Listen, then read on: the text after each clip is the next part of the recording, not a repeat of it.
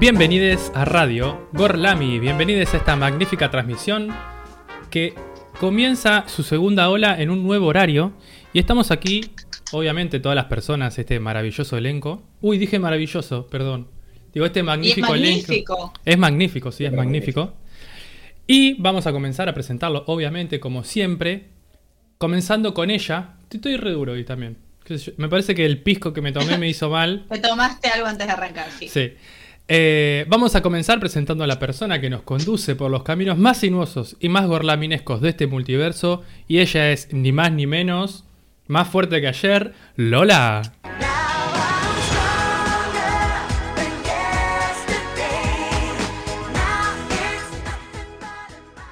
Me siento una abanderada de Britney con este tema. Quiero volver a hablar de Britney como ya hicimos en el segundo episodio de, la primera temporada de Gorlami.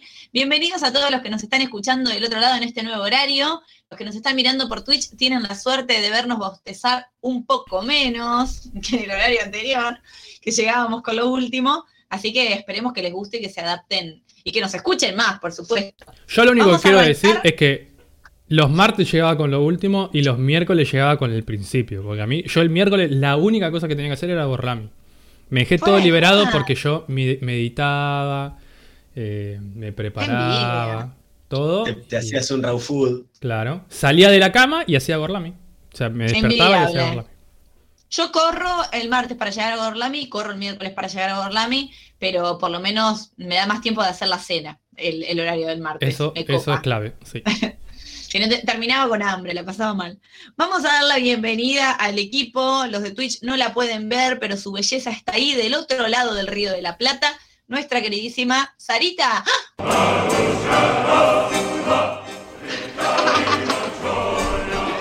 ¡Pobre Rita! Cierto Me que ya gustó ser volvió. Rita por un momento. Ahora no, ahora Sarita es Rita. Rita. Ahora Sí, sí, estoy sí, sí. confundida, no sé quién tiene que hablar.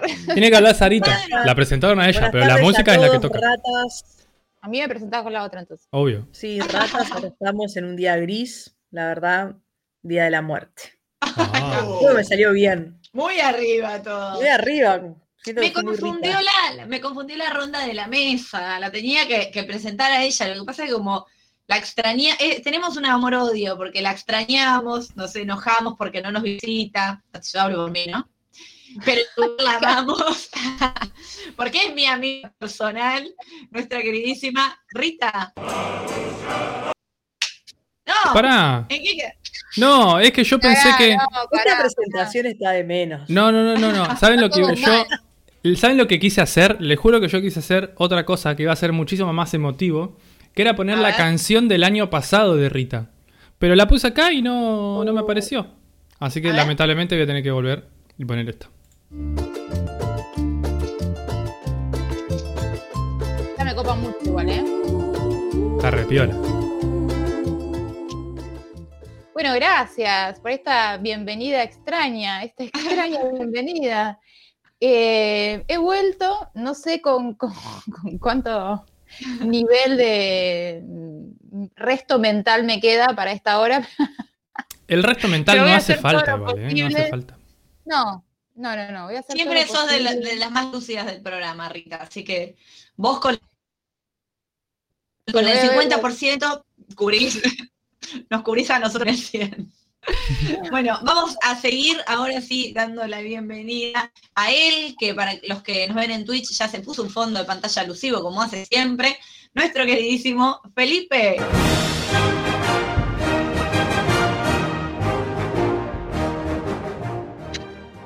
La entrada. Muy buenas tardes a todos, todas, ¿cómo están? Eh, bueno, estoy muy contento por estas. Por el cambio de horario, me- no sé si me viene bien o mal. eh, yo estoy siempre cansado de esta hora, pero. Pero bueno, ¿qué se le va a hacer? No deja de ser también un poquito más temprano, me parece que está mejor. Horario de invierno. Por lo menos para que después Claro. la sopa. Porque si no me tarda mucho la sopa en, en hervir, etcétera, etcétera. Y ahora voy a llegar un poquito más entero. Bueno, y con un poquito de, ya que hace frío, con ganas de algo espirituoso, ¿no? Obvio. Hoy hablaremos de bebida y me parece que la bebida de la que va a hablar cada uno un poco nos identifica. Vamos a continuar dando la bienvenida a ella que hoy nos hablará de bebida, pero le vamos a preguntar cuál es la que más le apetece, además del mate. Nuestra queridísima Salem. Una perra sorprendente, curvilínea y elocuente, magníficamente colosal, extravagante y animal. Si querés te podés silenciar igual, ¿eh? Digo, porque estamos haciendo un programa de radio. Perdón. Buenas, con razón la Buenas música sería alta y yo saludando. No, había apretado el botón, pero se ve que salió un cartelito y no me avivé. Eh. Hola a todos, todas, todos los que están del otro lado. Bienvenidos a esta nueva, este nuevo programa Gorlaminesco, en el cual el tema me encanta. ¿Qué quieren El, que el- les el tema del día en general. El tema del día. Bien, eh, vamos a pasar ahora a presentarlo a él, que es el cerebro, la columna vertebral, la médula espinal y el alma mater de este programa, hoy con un fondo que se ha pasado. Lo dijimos un montón en la interna, pero lo vamos a decir en público. Espectacular ese diseño del programa el día de hoy. Nuestro queridísimo Nacho. No, corte de mambo, No. mal.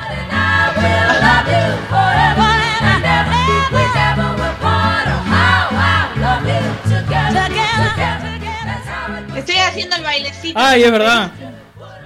Pero no. Ya les digo, para las personas que no estuvieron, tanto en esta, en esta producción como por fuera, digamos, los les oyentes y, y Rita y Sarita, no sé si lo escucharon, que yo dije que tenemos que bailar así, con los dedos. Es decir, las puntas de los dedos para arriba, para un lado y para el otro. 1, 2, 3, 4, 5, 6, 7, 8. Un 8 Bien coreografiado. Ah, Claro, ok, exactamente. Bueno, muy buenas tardes para todos. Sí, tengo un maravilloso fondo que lo pueden ver en Instagram, nos pueden seguir en Instagram ya que está. No le voy a sacar el parlamento a Salem. Eh, pero nada, yo quiero decir que estoy más duro que de costumbre. Así que bueno, se la no, no bancarán. te tomaste tres cafés, o sí, No, no, no, no, antes de no, arrancar. para nada. Una manzanita. Me comí una manzanita y unos maníes. Cafeína que un café. Los manices. Vamos Los a manices. decir que, para tirarle un poco de flores a Nacho, que esos magníficos diseños que tenemos en Instagram, todos o casi todos son de, de su producción y algunos hay ahí algunas intervenciones artísticas de Rita también, pero son los que se ocupan de mantener el, el Instagram muy estético y bello. Salen Sí, de su propia mente, ¿eh? Eso es muy loco de todo. Eso es lo ¿Eh? más loco de todo. Lo más llamativo. Nadie puede creer. ¿Cómo? ¿Que ¿No me, no me ven una persona creativa? Sí. Totalmente, Totalmente. pero por ahí el público no te conoce. es verdad. Estamos Puede ser. diciendo. Bueno, vamos a comenzar, que estoy ansiosa con el tema del día. Así que, cuando ustedes quieran.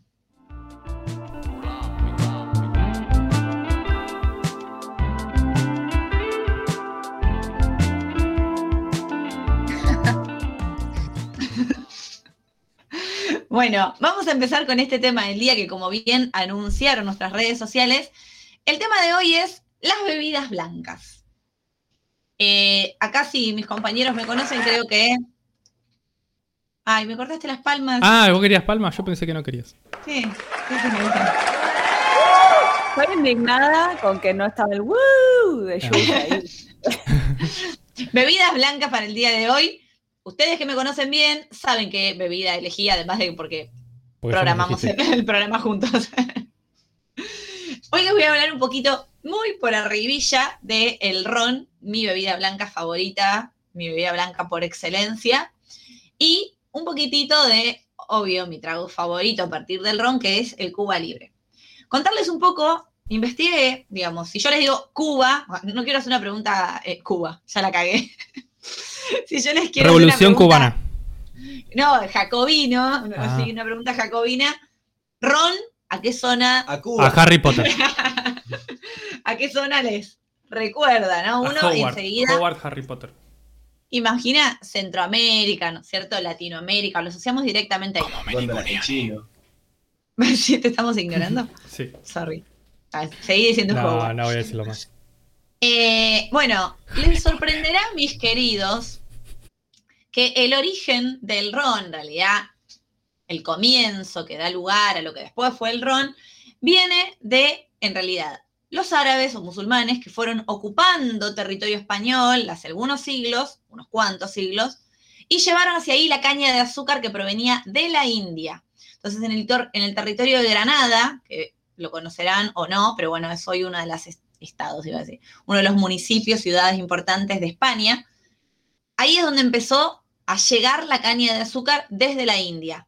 Cuando los árabes se retiran de la ocupación española y ya sabemos con nuestro querido Colón los españoles llegan a América, llevan algunos de estos productos a América Latina. Llevan así la caña de azúcar. Empieza la producción de la caña de azúcar. Saben que la caña de azúcar es un monocultivo y que tiene particularidades en su explotación, que es que se trabaja con mano de obra esclava. También les voy a decir algunos datos muy breves de esto. Hablamos en alguna ocasión sobre la mano de obra esclava mano de obra esclava para todo, ¿no? Cuando hablamos del café, mano de obra esclava. Cuando hablamos del chocolate, mano de obra esclava. Bueno. ¿Qué mano de obra no es esclava? Siempre que. Sí. Porque si no le decís. Recurso humano es como el modo lindo de decirlo. Exacto, mano de obra esclava. Eh, en Latinoamérica son los ingleses quienes se dan cuenta ya por el 1600 que una vez que se extraía de la caña de azúcar, la azúcar, con los restos de esta caña, que tiene un nombre, se llama, ah, se llama maleza, y con la fermentación de esta maleza se daba esta bebida alcohólica a la que después de la evolución de su nombre pasaron a llamarla ron.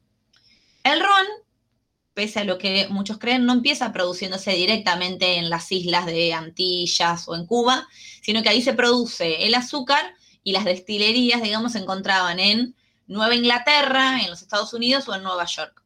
Así es que empieza este comercio triangular, como les dije, primero la mano de obra esclava que llegaba desde África hasta Centroamérica, donde se producía la caña de azúcar, de acá a Nueva Inglaterra y Nueva York, y de ahí a Europa y al resto del mundo, siendo el ron una de las bebidas más cotizadas a nivel mundial, pero sobre todo en el siglo XVII y XVIII, donde fue el auge. Sobre todo eh, entre los piratas. Exacto. Bueno, hay un ron que está medio, eh, para mi gusto, infravalorado, porque los rones como más conocidos son dentro de los populares, ¿no? Bacardí. espectaculares, pero el Bacardí y el Habana Club son como los dos más populares. Y para mí hay un ron que está bastante infravalorado, que es el Capitán Morgan, que es un gran ron de, los económicos. A mí el ron que más me gusta es Rupert Grint. Porque el resto no le salió. Él sigue. Él sigue. Y voy a seguir un rato más. Ah, acabo de caer que un personaje de Harry Potter se llama Ron. Oh.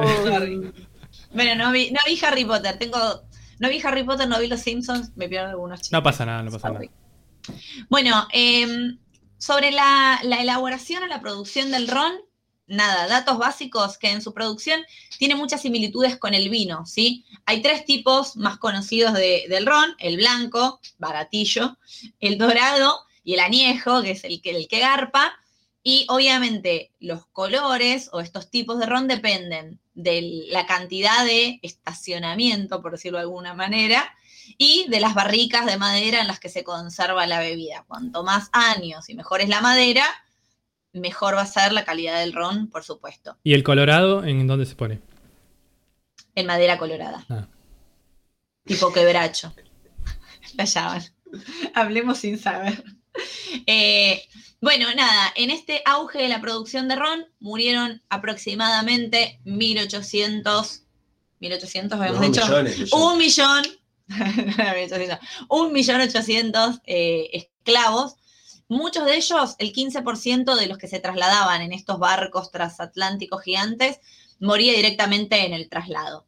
Cosas que sucedían cuando la esclavitud empieza a ser prohibida, si venían barcos, eh, barcos policía, digámosles entre comillas, que controlaban el tráfico de esclavos, ¿quiénes traficaban el barco policía? ¿Saben? De ahí viene el eh, nombre de sirena. Porque colgaban una sirena arriba de todo y la sirena gritaba. y después cuando pasaban de los barcos a los autos, muy encendido.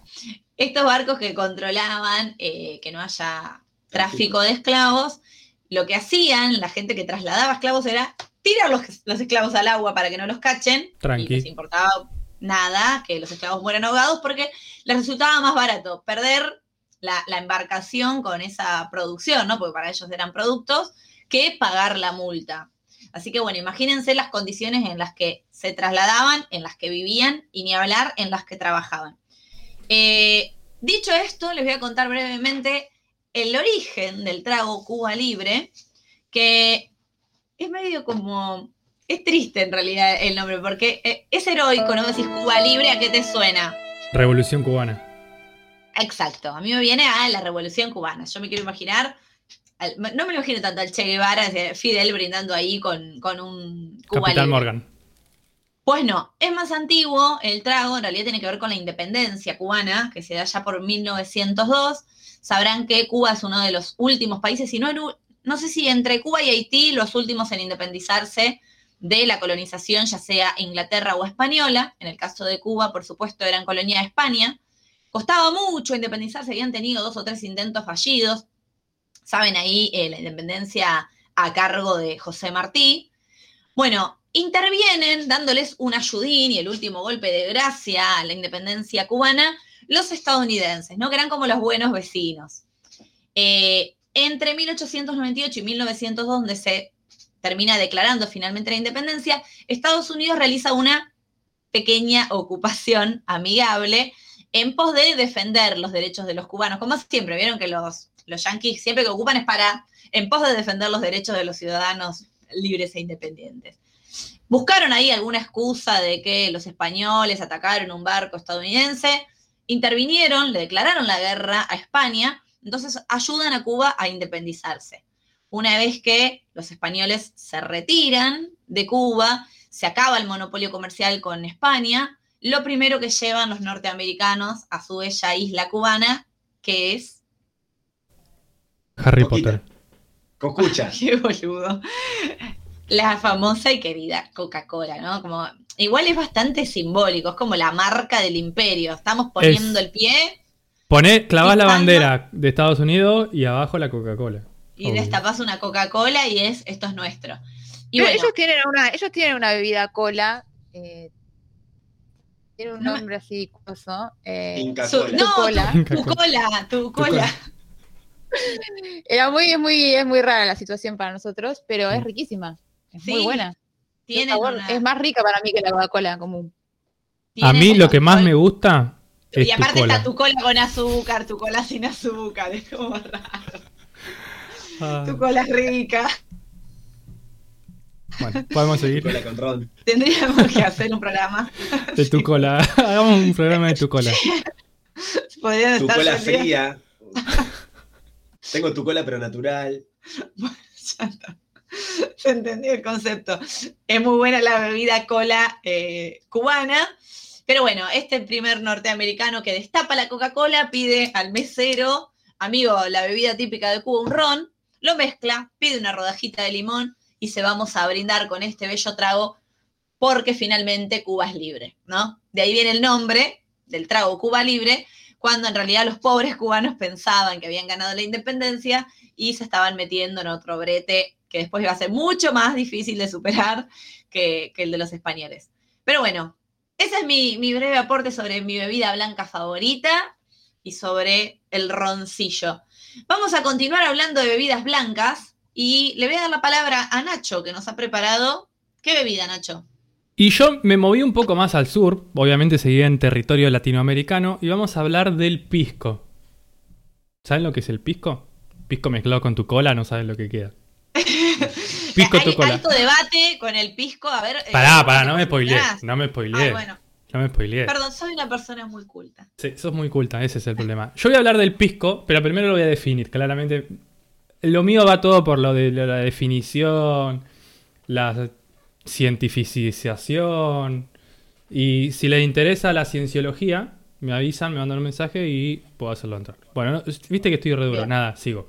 Sí. El pisco dale. es un aguardiente de vino que se produce principalmente en Chile y en Perú. ¿sí? Y bueno, entre estos dos países, como ya nos dijo Belu, digo Lola, eh, hay como una guerra cultural casi prácticamente. Pero bueno, después les voy a contar. Primero vamos a hablar de qué Sí, que- sí, sí, sí. ¿De quién es? ¿De Chile o de Perú?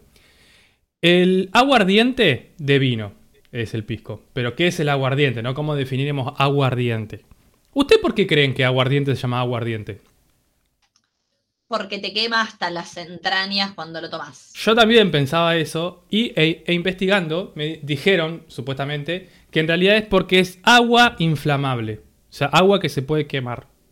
Claro, le pedís Pero un fósforo y prendes fuego. claro. Pero igual también tiene que ver realmente con que te quema todo. Bien.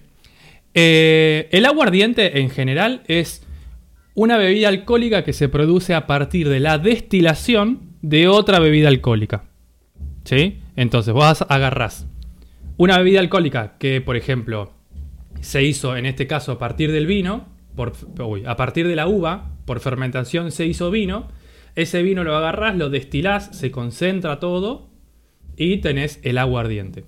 El aguardiente puede ser de eh, hortalizas, de granos, de cereales, de lo que querramos, ¿no? En este caso se hace a partir de uvas. Obviamente no son cualquier tipo de uvas, sino que son uvas llamadas uvas pisqueras.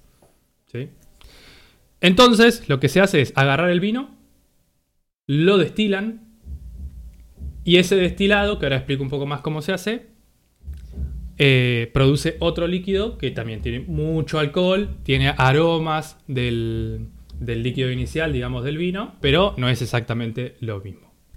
Esta bebida nace eh, como un modo para que los mineros peruanos y chilenos, en realidad las personas que habitaban en ese territorio, antes de que llame Perú y Chile, eh, para preservar el vino. Lo destilaban para que el vino se preserve un poco mejor. Que en realidad, bueno, hoy, como les dije recién, terminaba no siendo vino, terminaba siendo otra cosa, ¿no? Eh, Más abajo de la- ¿Cómo? Y para que pegue un poquito más abajo Y de la para mina, que pegue un poco más. ¿no? Además, sí, cuando van a la mina, ellos como que se toman el agua ardiente así y caen re locos ahí a la mina. Eh, A es como una todo. preparación. Sí.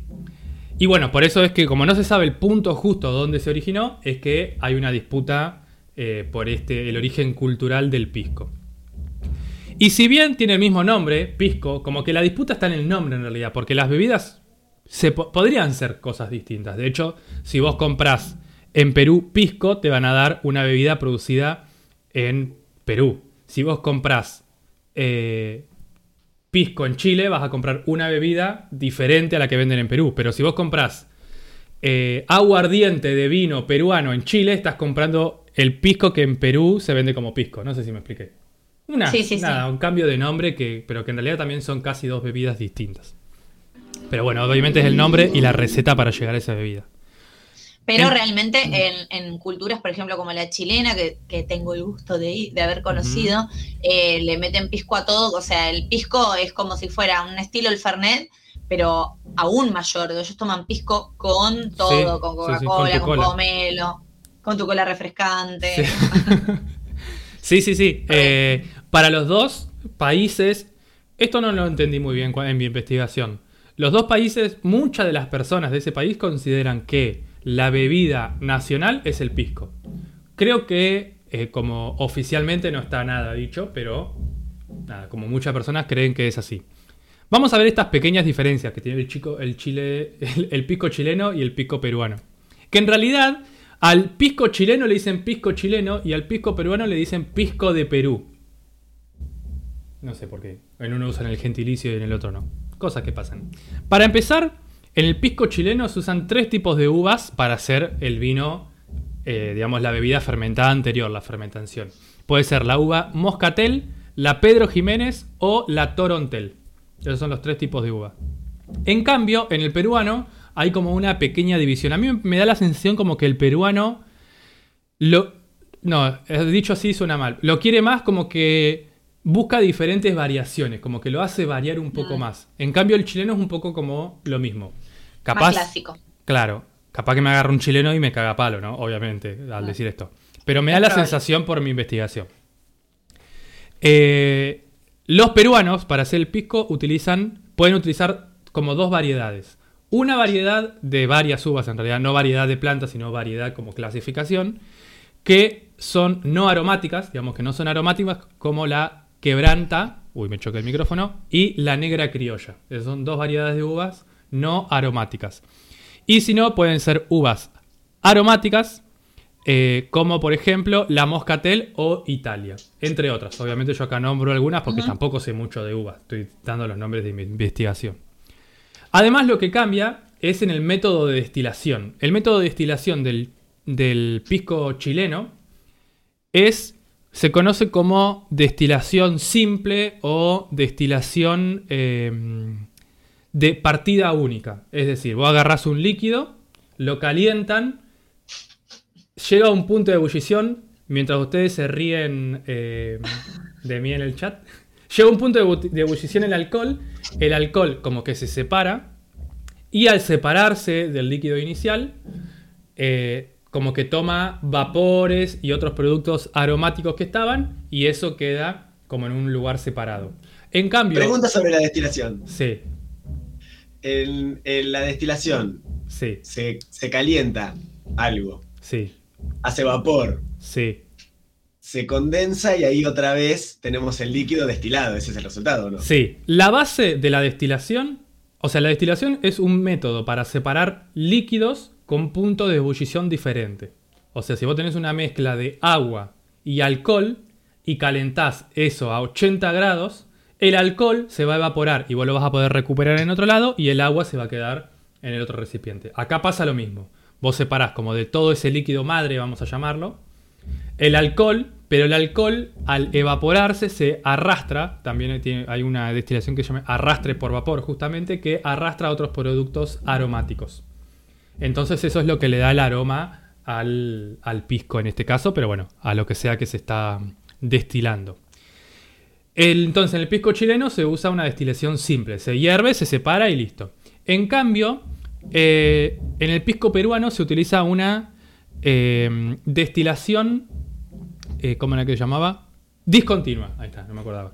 Una destilación discontinua, que lo que pasa acá es como que se va separando, entonces como que vos destilás primero una cosa, después destilás otra cosa, después destilás otra cosa, entonces como que tenés un poco más de control en el producto final. De hecho, si vos tenés algo que no querés, lo sacás, ¿no? Por eso digo esto que es como un poco más cuidado y que por eso los chilenos me cagarían a palo.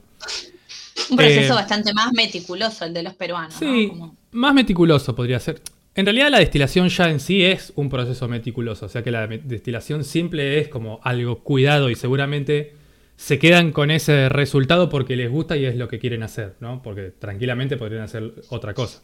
Pero bueno, como en eh, la receta original está como un poco así.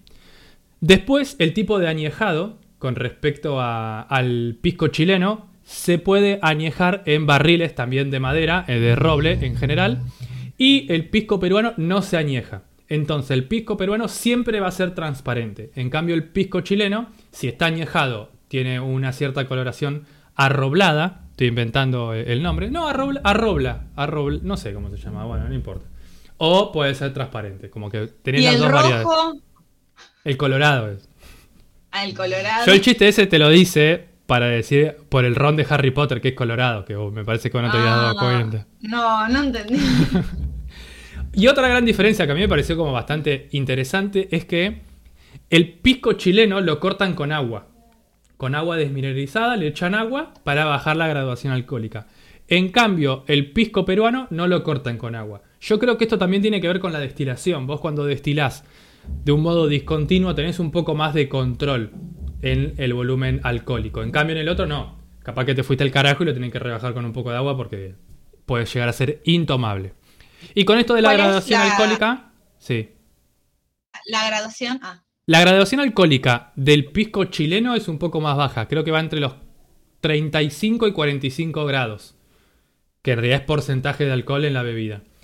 Y el chileno, eh, perdón, y el mm, peruano es un poco más alta, creo que llega hasta 48 grados. Casi la mitad de alcohol tenés en el peruano. ahí estaba viendo que el, el ron tiene entonces una graduación un poco más alta, porque es de entre 35 a 54%. El alcohol, eh, el- sí, el ron es un poco más alta. De hecho, hay un ron que se llama el- un Bacardí, que no me acuerdo ahora cómo se llama, que tiene como 70% de gradación alcohólica. Súper alta, sí. Eh, bien, una clasificación que existe en, en el pisco, obviamente hablando del pisco chileno y del peruano por separado. En el pisco chileno, esto lo voy a leer porque los nombres son muy interesantes. se separan por su graduación alcohólica. El pisco corriente es 30 grados de alcohol, es decir, 30% de alcohol. El pisco especial tiene 35 grados de alcohol. El reservado tiene 40 grados de alcohol. Que de reservado, cuando te lo tomás no te queda nada porque quedas re loco. No. Y el gran pisco tiene 43%. Ese también. Una patada en la Como pera. loco. Yo calculo que acá lo toman con algo porque. Bueno, no, un Yo shot. tomé el peruano, no me gusta. Es una bebida Sí, yo no, nunca tomé pisco. Eh, fuerte, tampoco. fuerte, fuerte. sí, sí, sí. Y bueno, es un aguardiente, te quema la garganta. Claro, Después pero fuerte tenemos- y como bien seco, ¿viste? Ah, que si sí. tomás ron puro, Sí, no, no, no te quema la garganta. Claro. Si tomas un rico ron. Tiene El- el aire a la grapa, ¿no? Por venir de la uva. Sí, esa onda, como. ¡ah! sí. Lo que tiene es que. Lo, o sea, cuando lo rebajan, le sacás como un poco el gusto al alcohol, esto que te quema, y te quedan los productos aromáticos. Esto que digo que se lleva de la destilación. Entonces, eso es como lo, lo rico. Y, y el huele de alcohol lo tiene y te pegas un pedo tremendo. Bien, el pisco peruano se clasifica. Que se, uh, yeah, mm, Ajá. Bien, dale. y se clasifica según el tipo de uva que se usa. Y el pisco puro se usa variedades no aromáticas, es decir, el pisco puro peruano no tiene ninguna variedad de uva aromática. Después tenemos el pisco aromático, que sí usa uva aromática. Tenemos eh, el pisco mosto verde. Hay como un pequeño eco, soy yo. Ay, no sé. El pisco mosto verde. Bueno, no importa. Me, me- me entiendo. El pisco, el pisco mosto verde que se hace con un mosto que no está finalizado. Viste que el, en el vino, primer- antes de tener vino, tenés mosto que tiene como cierta graduación alcohólica. Bueno, se destila eso y ahí da el pisco mosto verde. No, el, el monstruo verde, el mosto verde. Y Mosto después tenemos- mosto. Sí. Y después tenemos la variedad que es, perdón, cuando se usan uvas aromáticas y no aromáticas, una mezcla, ahí tenemos el pisco acholado. ¿Eh? Está bueno el pisco Ah. acholado. Está bueno. Acholado, Sí, sí, sí. Ser bien enacholado. como la chola. Exactamente. Y bueno, vieron que dijimos que, ya Lola antes me, me adelantó, que hay acá una disputa cultural por quién utiliza el nombre de pisco en su bebida, ¿no? Eh, acá hay como una cierta diferencia. Los chilenos, vamos, vamos a, a decir esto. Hay dos posturas, usted me tiene que decir de qué país es cada postura. Dale. Un país dice que es su país, es de su país y que no es del otro. Y el otro país dice que Ya entendimos que odias a Chile. y el otro, y el otro dice que puede ser de los dos países. Como que no hay, Sí, no hay ninguna obvio. disputa. ¿Cuál es Perú cuál? con- Argentina. Argentina. Eh, Chile dice que es de ellos, por Es de supuesto. Bueno, la Y- y respuesta es, es, Es lo contrario. es al revés. ¿Eh? Los peruanos Mirá dicen vos. que la bebida es peruana y no es de ningún otro país. Sí, ah, para romper. chilenofobia. Sí. Y los chilenos dicen que no, que pueden ser de los dos países. Y bueno, acá hay toda una historia. Los chilenos fueron a la Unión Europea. Sí, sí, los, los chilenos dicen, no, puede ser de los dos. Sí, sí. Eh, Si no, entonces si no la pierde, la empata. Si no la gana, la empata. Es el Claro, chileno, claro. Sí. claro. Los chilenos fueron a la, a Unión nada- Europea, escribieron una carta a la Unión Europea para que le acepten el pisco. La Unión Europea se lo aceptó. Igual que tiene que ver la Unión Europea en esto, no sé, pero bueno. Y después fueron los peruanos y dijeron, no, aguantás, si también es nuestro. Entonces lo, lo de la Unión Europea, bueno, es de los dos. Porque el tema es que deben este- se debe tener que registrar el nombre en algún Claro. lugar, ¿no? Sí, internacionalmente. Cada uno en su país como que tiene este producto bien organizado, pero por fuera no. Y acá tengo un cuadrito de a distintos países que apoyan a uno o a otro. ¿Sí? Ah, La postura. Sí. El pisco reconocido a favor de Chile y de Perú, de los dos, o sea que pueden compartirlo. Los países que están son Canadá, Costa Rica, Estados Unidos, México, China, Corea del Sur, Malasia, Singapur, Tailandia, Vietnam y la Unión Europea, que fue esto que conté recién, que no, ya sabemos que no es un Los país. Que están de acuerdo que es de los dos, digamos. Que están de acuerdo que es de los dos. Los tibios, exactamente. Después tenemos los que reconocen a favor de Chile. De Chile, porque ¿De Chilo? sonó, Chilo. sonó Gorlami. La chola. Sí, la chola. Sí. Y tenemos muy poquitos, pero son países interesantes. Tenemos Brunner. No sé. O sea, salieron a buscar amigos Sí. y dijeron, "Ay, Sí. Hong Kong, Hong Kong, que y- nada, la ciudad de China. Japón, bueno, ahí repuntaron un poco. Después Turquía, Australia y Nueva Zelanda. Eh, esos son los que dicen que están a favor de Chile. Y después los que están a favor de Perú, Nosotros. los voy a leer rápido.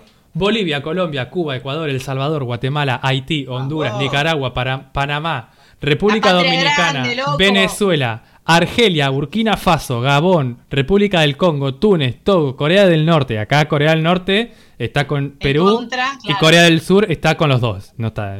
India, Israel, Laos, Georgia, Moldavia, Montenegro y Ucrania. Argentina no está, se ve, se ve que se tomó todo el pisco, quedó re loco y Argentina no fue a está votar. luchando porque sea nuestro también. Sí. Quiero decir, que, quiero decir que no esperaba menos de Gabón. No, obvio, sí. Gabón, ¿qué, qué otra cosa puede ser?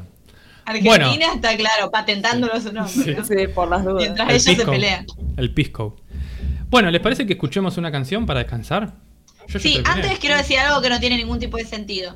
Que yo probé una vez un trago que se llama Pisco Sour. Ah, bueno, yo casi lo iba a hablar, pero se me iba, se me iba en el horario. Eh, igual no era rico, pero Ah, es bueno, como un trago mejor. medio típico. No me acuerdo si de Perú o de Chile, pero típico. O un cola de tigre. Creo me que parece de que es chileno. Ah, ¿Sí?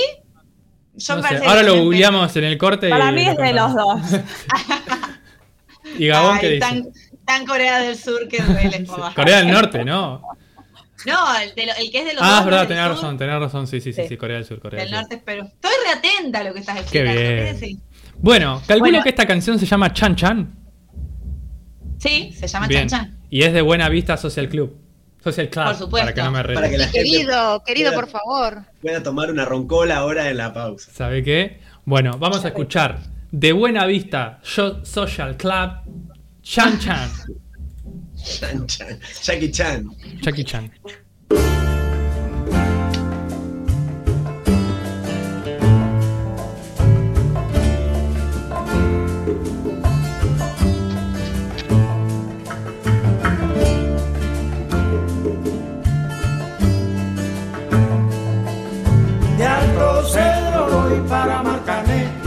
Llego a Puerto voy para Mayarín.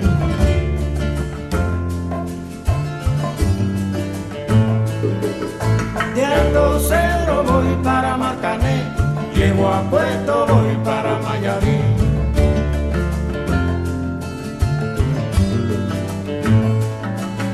De Alto Cedro voy para Marcané, llego a Puerto voy para Mayarín.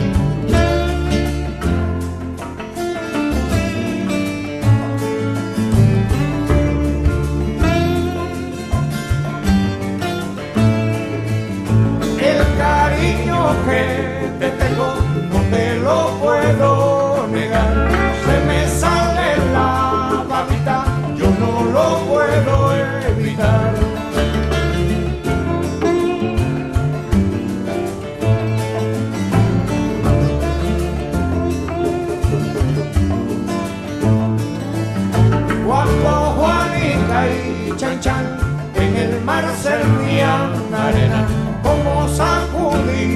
El jibe, a Chan Chan le daba pena.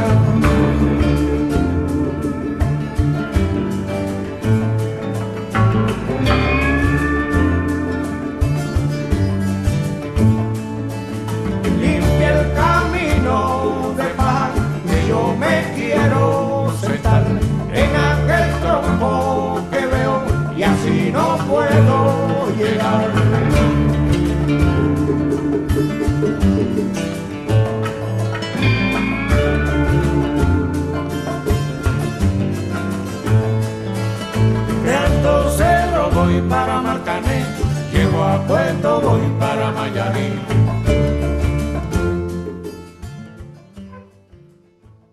Acabamos de escuchar Chan Chan de Buena Vista Social Club.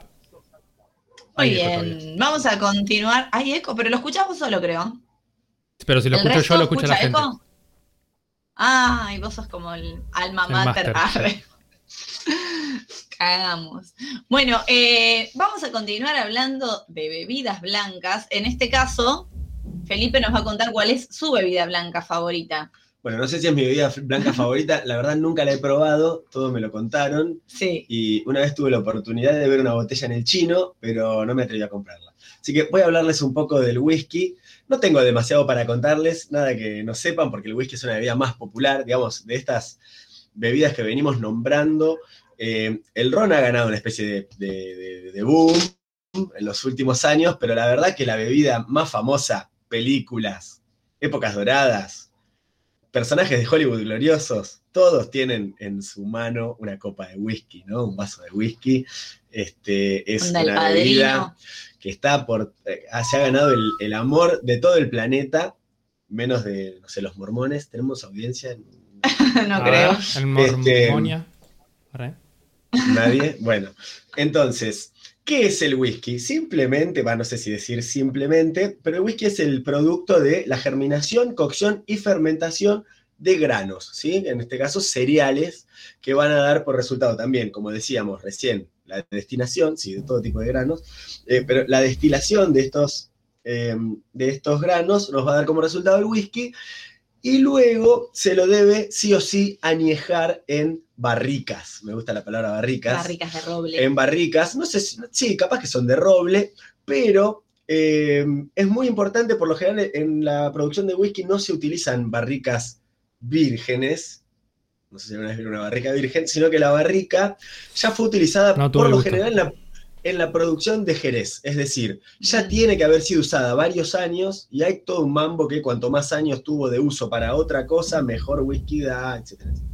Y obviamente dependiendo del añejamiento del whisky, eh, el, el aumento de su calidad. Bien, eso más o menos en lo que es una definición rápida y, y básica de whisky. Descubrí algo. Cuando se habla de whisky de Malta, yo toda mi vida viví equivocado pensando que la Malta era un cereal. ¿Y no?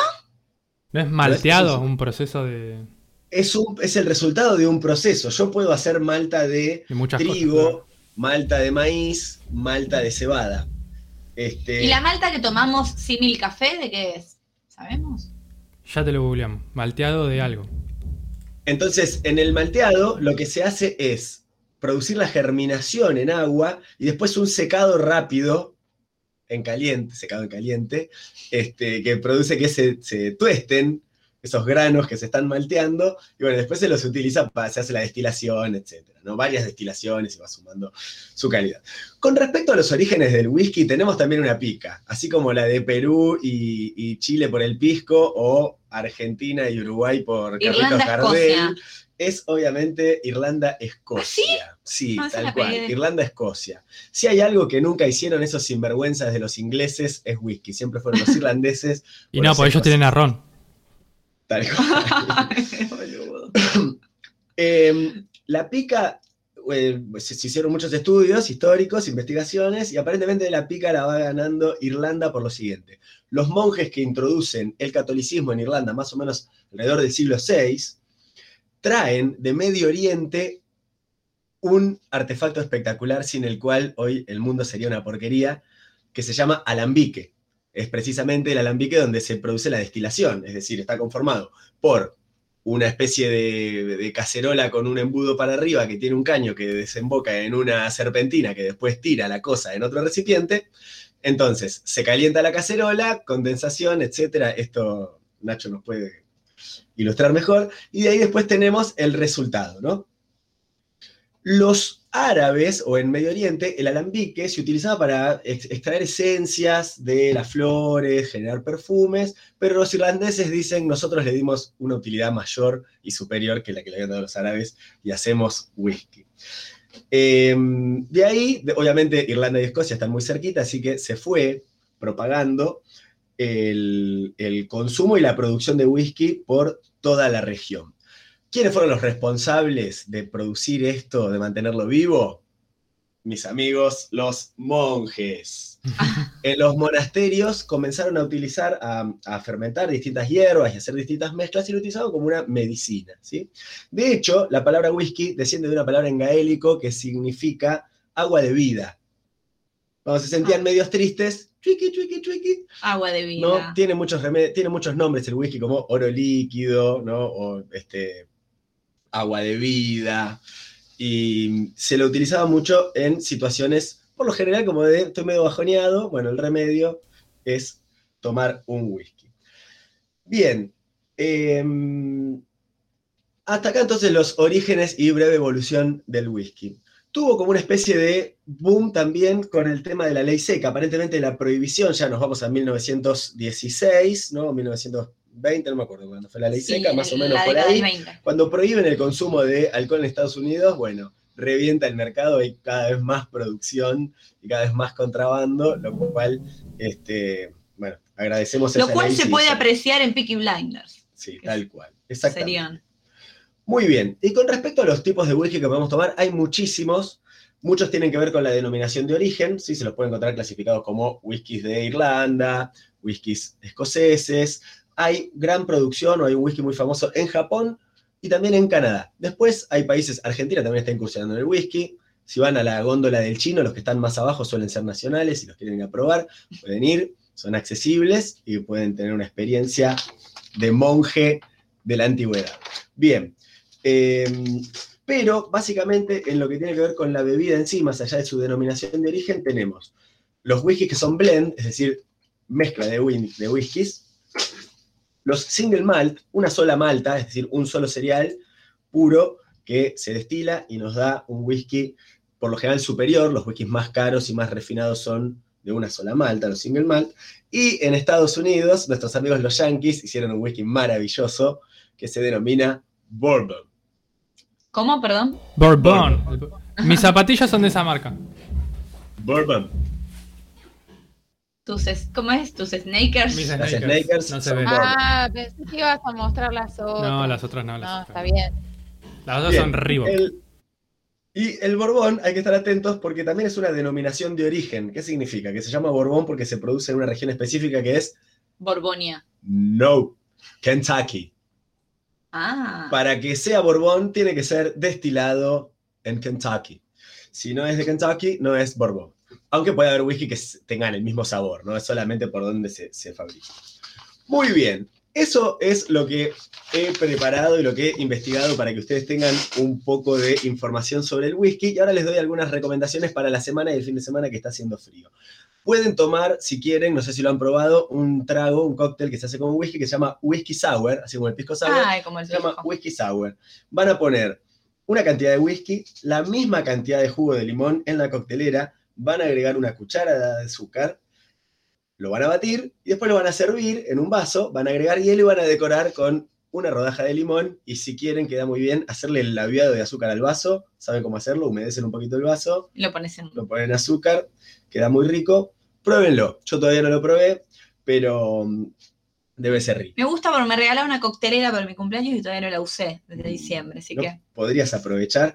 Y este, les iba también a recomendar que probaran el Manhattan, pero vi que los ingredientes son muy difíciles de conseguir. Bah, no sé si son tan difíciles, pero hay unas cosas caras, como por ejemplo la angostura, que es como una especie Cardamomo. de. Una cosa así. Granada. Entonces, hay que tener borbón, vermut, un montón de cosas. En cambio, con el otro, whisky, jugo de limón y ya pueden tomar tranquilos en su casa lo que queda de la semana y el fin de semana. Whiskola, bro. Mm. Yo no hoy, pero algún día les voy a invitar, le voy a invitar, le voy a enseñar hacer un trago de ADN también. también. Un trago de Trago de ADN. ADN. Sí, sí, ¿Qué sí, para la próxima, la próxima. Con Y Bacardi. Como la- recomiendo Las placentas Y- que se comen post Cienciología. Cienciología. placentas con... pa- Bueno, acompañadito de una picadita de placentas pueden probar también el Boulevardier.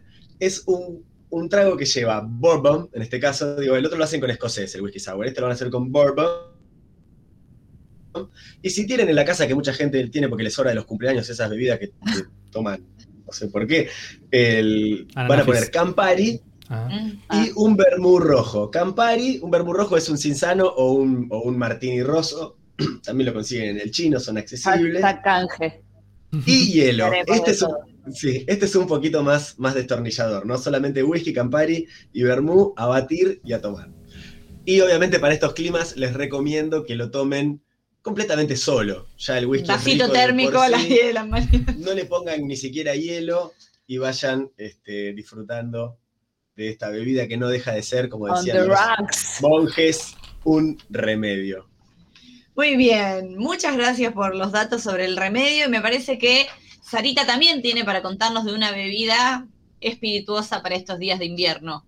Así es, una bebida que como bien dijiste al principio nos representa, mencionan sus orígenes a nivel ancestral y eso ya me generó mucha curiosidad. El tequila es una bebida, es un agua aguardiente que Nacho se encargó de explicar muy bien en qué consiste y qué es. Así que ahorró el camino, sí. ahorró el camino y el proceso de destilación, así que bien de bien. Este tequila eh, tiene sus orígenes ancestrales, más o menos en el siglo XVI, y cuenta una, y acá hay una leyenda que explica un poco esta teoría que nos compartía Nacho como de la destilación, los orígenes y lo que pasa. Bueno, esto es un cuentito. Me escucho con eco, pero le mando un besito. Sí, yo también, ¿eh? Escucho el eco. Yo no. Entre las. Hay varias leyendas y hay una que, que es muy popular que cuenta que el tequila se descubrió una noche de tormenta eléctrica. Dicen que cae un rayo sobre un- una gran siembra de agaves. Y dada como la intensidad de la tormenta y de este fruto, se origina un incendio, donde posteriormente esos vapores que se generaron por el...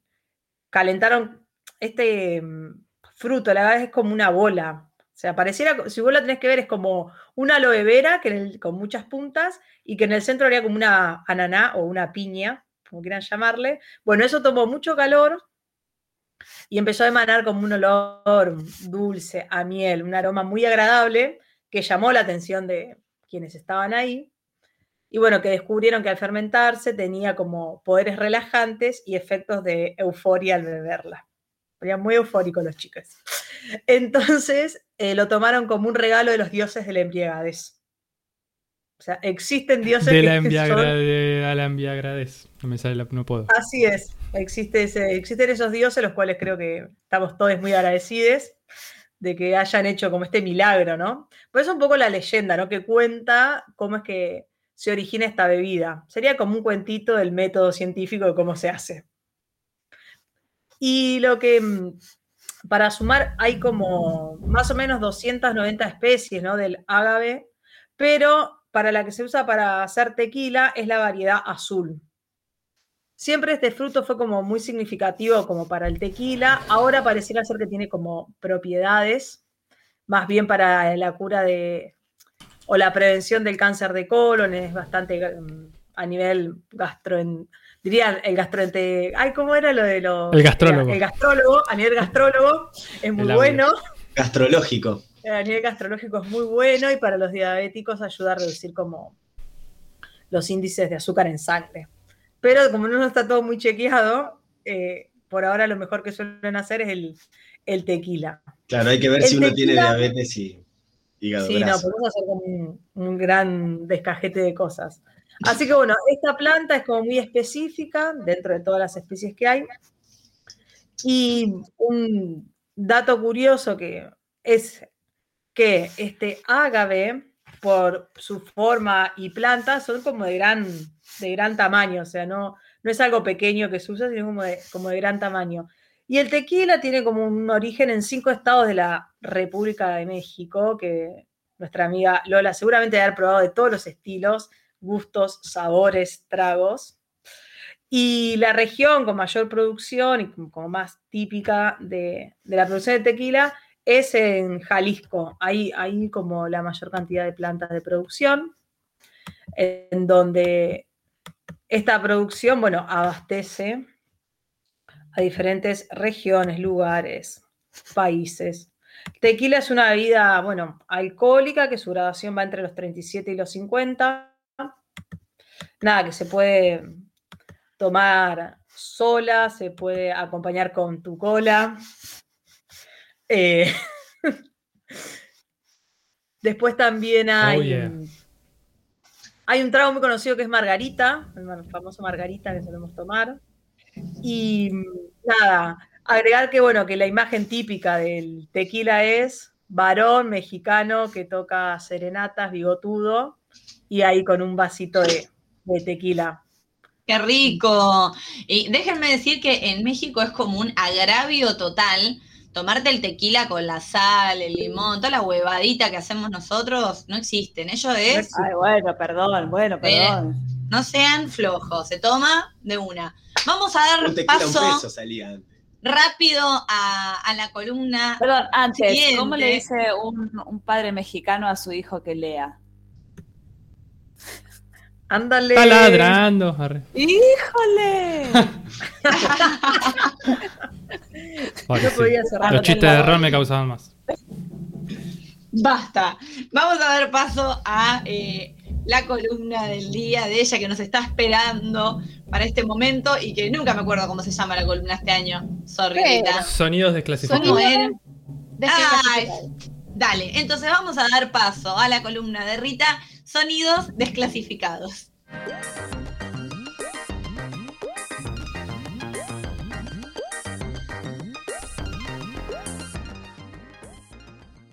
Bueno, muchas gracias Lola, muchas gracias Nacho.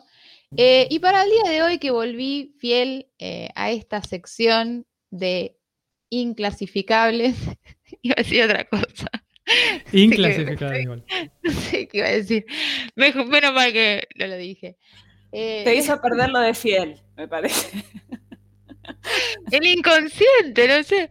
Sí, esta eh, columna de inclasificables, eh, bueno, hoy les tengo para recomendar eh, el Quinteto Negro La Boca, no sé si lo conocen, un quinteto pionero, ¿sí? en, un, en un género nuevo, subgénero musical que es el tango punk. Nuevo no tanto, ¿no? Ya desde el año 2010, en el barrio de La Boca, que se vienen realizando varios festivales de tango punk eh, que además da lugar a una feria de fanzines anarquistas muy interesante, unos festivales donde realmente se mezclaba eh, verdaderamente el famoso pogo eh, con el abrazo milonguero, ¿no? dando lugar también a esta reactualización del tango. Y Abrazo milonguero. a la reactualización del tango y también a la politización. Eh, en el año 2014, el Quinteto Negro La Boca, junto a Osvaldo Bayer, presentaron un disco que está buenísimo, que se llama Tangos Libertarios, que abre también una serie de eh, conferencias y de debates sobre el vínculo entre el anarquismo y el tango, como una especie de búsqueda y de rescate de ese tango politizado. Hola, Sarita. ¿Qué te pasó? Apareció la rata. Así la agarramos, no sé. ¿eh? No sé, estaba bloqueada. Bloqueé 8. Bueno, les decía, entonces, eh, este disco Tangos Libertarios, que además eh, acompañó, digamos, con una serie de conferencias sobre historia y sobre el vínculo entre el tango y el anarquismo, tiene que ver con este rescate de ese tango politizado que muchas veces fue escondido eh, y fue descartado en la historia misma del género, para dejar ese tango por ahí pintoresco, costumbrista eh, y más existencial, que es el que tenemos en nuestro sentido común, ¿no? Sin embargo, digamos, buscando un poquito en la historia, ya en 1907, con el tango Los Inquilinos, tango en el que se critica y se denuncia los desalojos a los inmigrantes que no pueden pagar el alquiler, hay ahí esa cosita de germen, de crítica y de protesta social. Eh, después, Bien lo podrías haber escrito vos el año pasado, ese tango, el de los inquilinos. Tristemente, triste realidad, sí. Eh, después, bueno, con, con el auge de las obras de Pascual Contursi, cantadas por Garlet, también hay una cuestión de, en realidad son letras que por ahí no están tan comprometidas políticamente, pero hay algunas que tienen esta descripción de los problemas sociales. En general lo que predomina es la descripción de la noche del cabaret, de la mujer seducida por el lujo que abandona el barrio, ¿no? que después cae sobre ella algún tipo de castigo. Pero en 1927 aparece Vida Amarga de Eugenio Cárdenas, que fue como un hit de protesta, digamos, en la década del 20.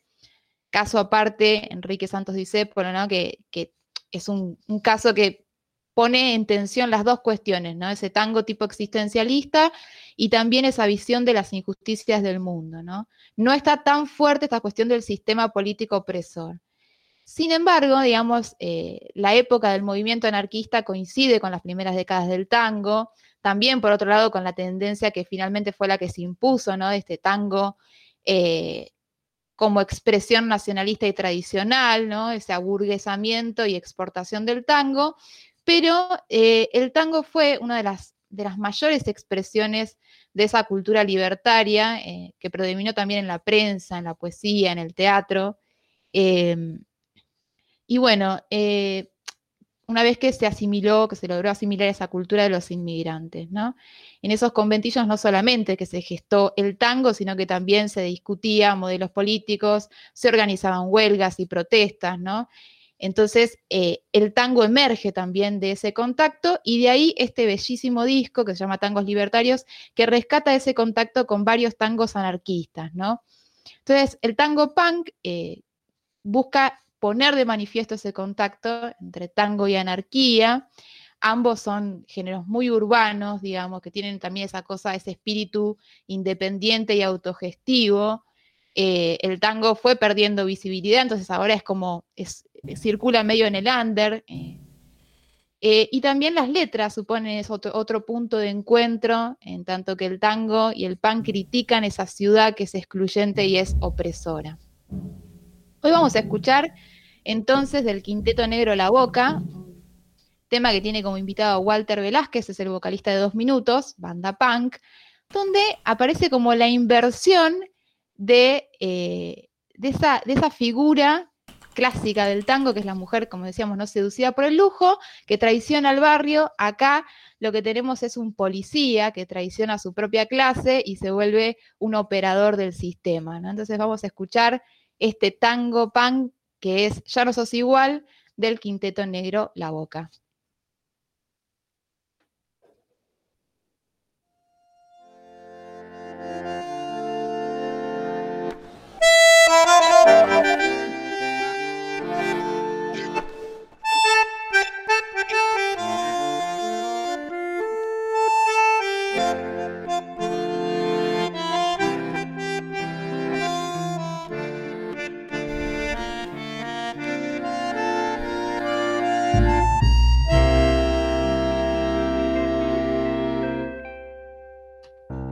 Carlos se vendió al barrio de Lanús, el barrio que lo vio crecer. Ya no vino nunca más por el bar de Fabián y se olvidó de pelearse los domingos en la cancha por la noche. Patrulla la ciudad, molestando y levantando a los demás. Ya no sos igual, ya no sos igual, sos un vigilante de la federal. Ya no sos igual, ya no sos igual, sos un vigilante de la federal.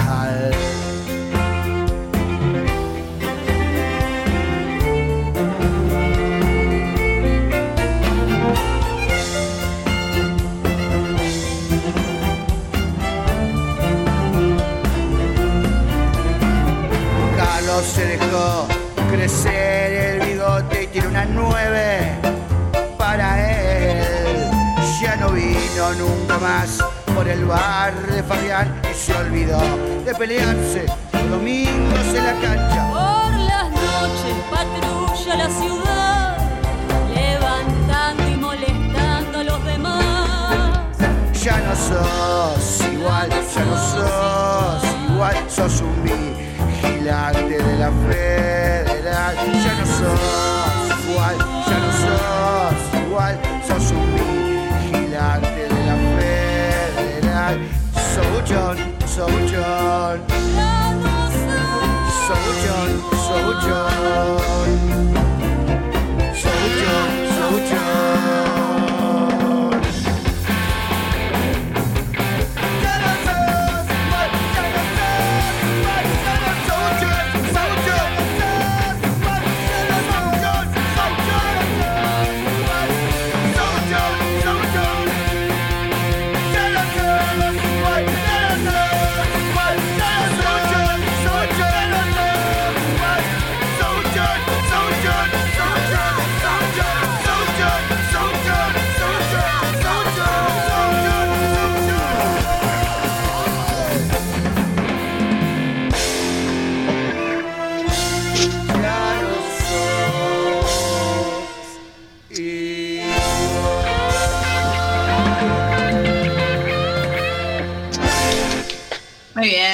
Qué temón que nos compartió Rita que se tuvo que ir en la mitad porque...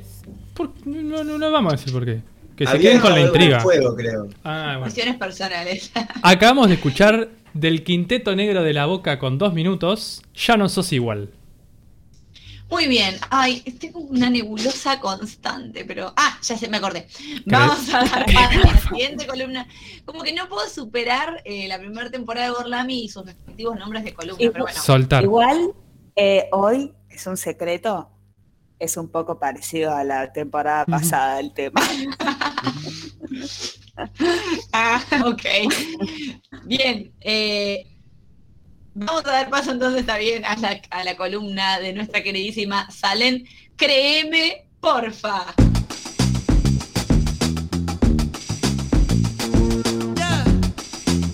¿Este Créeme, porfa también? No. ¿Cómo ¿Qué? era este año? Sí, el El año que- pasado no tenía nombre. Este año, créeme, porfa, el año pasado era Redes. redes. Ah, Claro. redes. Ay, ¿cuál? Tenía la mejor cortina, pero no tenía nombre, perdón, Ah. ok. Bueno, dale, perdón. Eh, es- Bien. ¿Y por qué digo? Estoy aprovechando que Rita se fue para poder eh, traer en la columna, créeme porfa, un poco un tema que eh, está explotando hoy en día. Pero bueno, como es atemporal, le va a interesar a cualquiera que esté escuchando esto en otro mundo paralelo diario. Eh, voy a hablar, así como hablamos de hashtag Free Britney, Sí. eh, no me, me parecía como que no podíamos dejar afuera hashtag Free Pablo. Y no, Pablo, Pablo, Pablo Lozano. lo, lo hundía de. El pobre, Abel Pinto tuiteó con la mejor onda y puso Free Pablo. Free Pablo. Ah, por eso me. Claro. Eh, sí, por favor, contá. Yo no tengo ni idea, pero ni idea. Es más, el otro día, me enteré el otro día cuando ustedes dijeron de Free Britney y ustedes dijeron Free Paulo también. Yo digo, ¿what? Poneros algún tema de, de fondo para Ay, recordar quién era bueno, bien. Londra. Bueno, dale. Ah, un- pero así, Pero dos, mientras dos hables. segunditos. Sí, sí, sí. Bien. Eh, les voy, los voy a poner un poco en tema, les voy a contar un poco quién es Paulo Londra. Seguramente hay oyentes de Gorlami que lo conocen y otros que no, entonces la idea es un poco Paulo eso. Y yo siempre trae- traigo gente que no lo conoce nadie, como Cristina Grimi, que en paz descanse, que no la junaba a nadie. Pero en este caso, Paulo eh, es muy eh, popular en la juventud. Pablo Londra es un, en realidad es un rapero freestyler. Él empieza su carrera eh, siendo freestyler, cantante hoy en día, eh, que tiene apenas 23 años. Nació en, en el 98. Una ternurita. Muy, muy chiquito. Un año después sí. que yo. yo iba a decir lo mismo, que están, como es contemporáneo a mi edad, yo lo conozco y por ahí, bueno, no sé, Lola y Feli no lo tienen muy No. claro, pero un Pero-. bien. Eh, Paulo Londra es, eh, empezó su carrera en la música de muy joven, ya que es joven no hay chance que no la haya empezado más joven no. de lo que es ahora. Era un adolescente eh, cuando empezó. Bueno, es. Vieron que la adolescencia. Dura, exacto, como lo que uno quiera.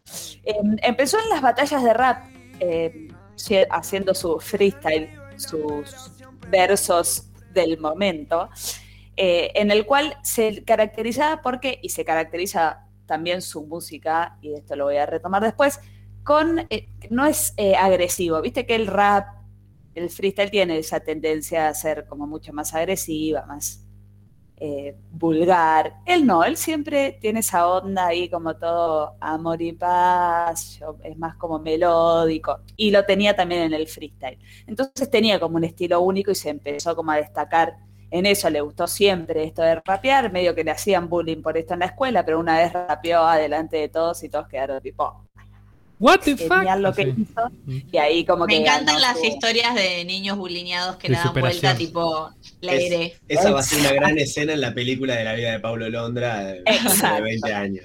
rapeó para el Día del Maestro. Créeme, porfa, No. no, columna. rapeó para el Día del Maestro y ahí, tipo, la rompió y dejaron de hacerle bullying y pasaron como a adorarlo. Después, obvio, cuando se hizo famoso, eh, ganó otro tipo de, de popularidad exacto, con su gente, pues amigos del campeón.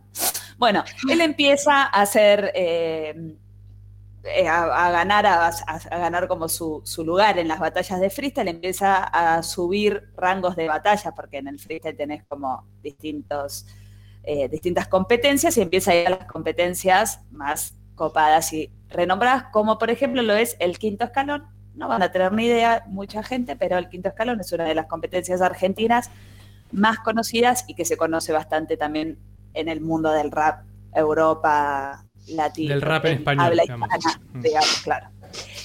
Eh, bueno, y ahí, después de, de estar como bastante tiempo ahí, tiene una batalla muy famosa con ni más ni menos que el Duqueto, para los que no ¡Apa! conocemos. El Duco. Duki, Cumplió años el una- Duco. Saludemos al Duco por su cumpleaños. Que ¿Cuánto lo- cumplió? Y debe cumplido 25. 19. no sé. Sí, Ah, algo chico. así, debe tener 25, 26. Qué jóvenes que son Eh, todos, boluda, me siento muy vieja. Mal. Es eh, uno de los, una de las batallas más vistas de YouTube, de la de ellos dos, medio como que rivales, Pablo Londra es un pibe rubio, ojos claros, Duki morocho, como uno onda melódico, el otro más agresivo. Tenían como esa rivalidad fantasma que en realidad nunca se llevaron mal. Es más, sacan un tema juntos en esa época que no es, tan co- no es conocido, pero ellos como que para reafirmar que se ¿Y quién bien. ganó? La. No me acuerdo. Te soy sincera. La vi muchas veces, ¿eh? O sea, sé pero es un dos contra muy dos, fanática ¿no? del freestyle. Creo que un- sí. Ah, Eh, y no me acuerdo. No me acuerdo. Vi como muchas porciones de la batalla y no lo recuerdo, pero a mí me gusta mucho el freestyle del rap. Eso. no se escucha muy bien. No, pero bueno. Eh, bien. ¡Oh! Me encanta la parte, la parte del remate. Del remate y decir, "Oh". Eh, Todo lo que sé de rapeo es eh, 8 Mile. Ahí- Eso es lo último Bueno, que vi de eh, quiero contarte que él empezó a amar el rap por haber visto esa película y fanatizarse mal. Pablo Londra eh, es como vos, como Ah. vos hoy, con un poquito Pero más de, menos de Pero hace la, mil la música. Estoy viendo que el 2 contra 2, Eh. aparentemente, perdón que te corte, pero bueno, sos la dueña Dale. de la cortación, es Duki versus, versus Paulo, pero los otros dos, ¿Por qué, por qué me atacó? Para No sé por qué. Es que no- eh, los otros están haciendo beatbox. Ah, puede ser un uno contra uno Claro. tranquilamente. No, Más no. beatbox, claro. No, no me acuerdo. Eh, sí, porque en, en las batallas del quinto escalón ten- tenés ahí el Big Box eh, y, También. y nada más. Bien. Eh, arranca su carrera musical, ya esto es para el año 2017, donde él lanza un tema con un DJ amigo que se lo produce, que se llama Relax. El tema, un tema que hoy tiene en YouTube, es increíble la cantidad de visitas que tiene en YouTube. Eh, ese tema hoy tiene mm, casi 80 millones de visitas. Seguro No, no, que fue pero el que lo esto no es otra vez. Ex- y sí, porque es No del es nada, 2017, si calculamos del 2017 hasta acá, puede haberlo, puede haberlo logrado.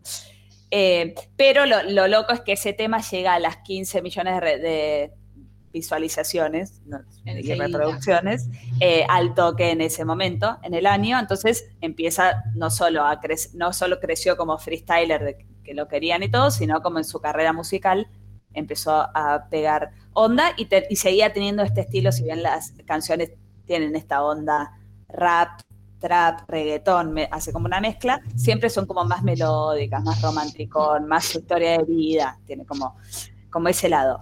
Eh, bueno, ahí es cuando, y ya les voy a hacerles lo oficial y después voy a ir a, a lo créeme, porfa. Él, en el, en ese, a fines de ese año, y principios del 2018, cierra un contrato, en realidad, eh, con unos amigos que son Obi on the Drum, si lo conocen. Obi on the Drum. Sí, que Sí, lo no nombran tiene. las canciones. Y otro productor que se llama, no me acuerdo ahora, pero ya se los voy a decir, algo como, al, eh, el apellido es Salazar, pero le dicen Cristomán. Paulo, Obi y Cristomán forman una discográfica llamada Big Ligas, que también se, Mm. Big Ligas, también se escuchan todas las canciones de Paulo. Eh, bien, acá Nacho nos dice que ganó Duki, por si tenían Oh. algún... Hice porque. Música triste. Muy buen freestyler, hay que decir.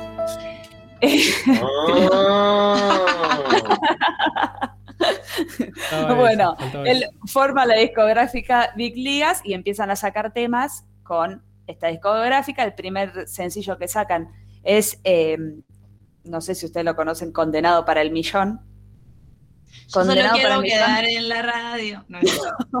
Para ganar No. mi primer Es el de. Dice boom, baca, chaca, chaca, boom, chaca. No me sale ahora porque era obvio que me iba a pasar esto. Yo me conozco todos los temas, pero en el momento que los quiero decir, como que Mm, se me, se me nacen todos. Tiene 270, casi 270 millones de visualizaciones en YouTube.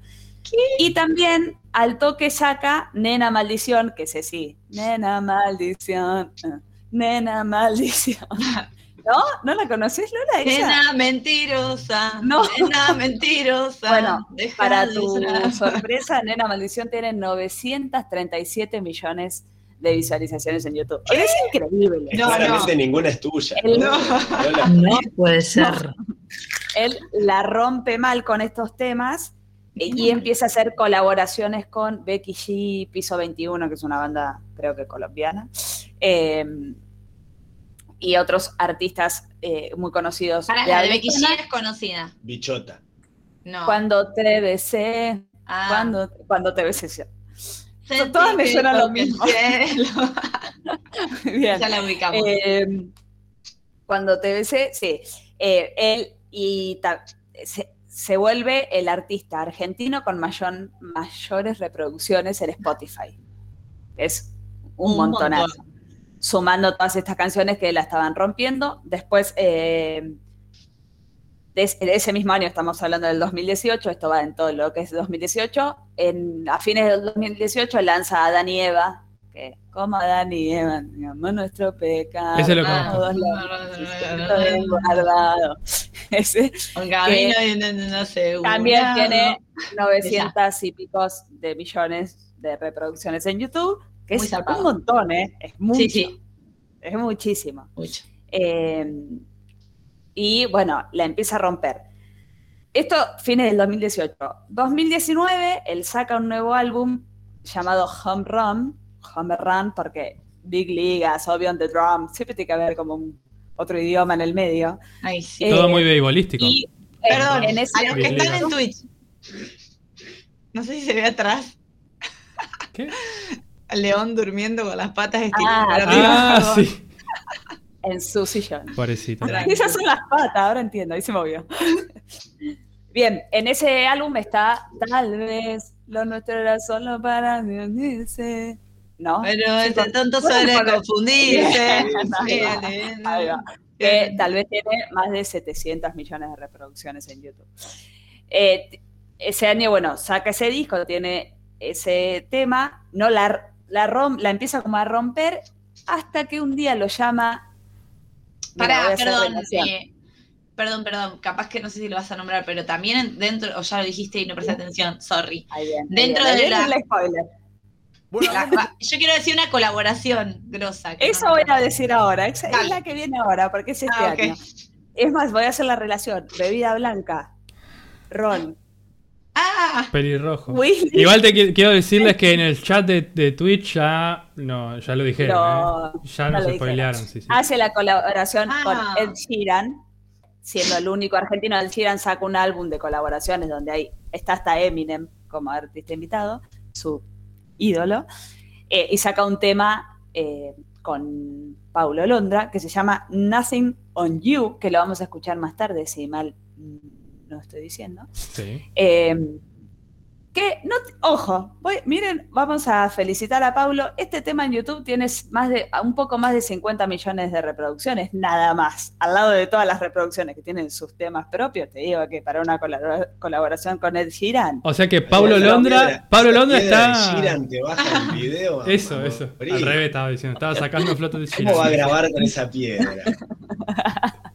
Claro. Pobrecito. Pero bueno, está en el el canal Sheeran oficial grabó con él para él subir lo- los suscriptores Claro. de YouTube, ¿no? Claro. Eh, y bueno, en realidad, un poco sí. Eh, Paulo Londra se hace muy conocido en Estados Unidos por todo esto de ser uno de los artistas más escuchados, entra en las listas de Latinoamérica, entonces por eso sube, Ed Sheeran le pide como, che, mandame un demo de algo, y le dijo, uy, sí, me re gustó, hagamos una colaboración en mi disco de colaboraciones, y lo logran.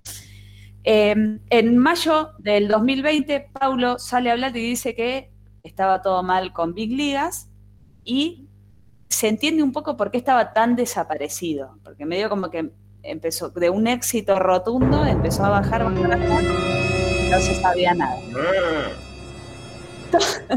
y acá va, todo créeme, porfa, más créeme, porfa, más créeme, porfa. Todo empieza porque Obi on the Drum, que es el, y Cristoman, que son los que empiezan a, eh, y lanzan la discográfica junto a Paulo, que, eh, llamada Big Ligas, eran medios amigotes cuando Paulo la rompe eh, y, y empieza a rechazar discográficas grandes que, que le habían ofrecido, era todo porque estos pibes le decían, no, Paulo, no te conviene, no firmes con esto, vos seguí con la tuya, que va joya. Es más, tenemos un proyecto en el cual podemos formar una discográfica, lo independiente la rompe, entonces no firmes con nadie. Pobrecillo. Paulo, que tenía en ese entonces apenas menos de 20, 19, 18 años, dice, Un bueno, niño. Sí, ok, bueno, los, si estos pibes que, que sacaron temas con mucha gente, lo dice, bueno, ya fue, vamos a, le, le mando.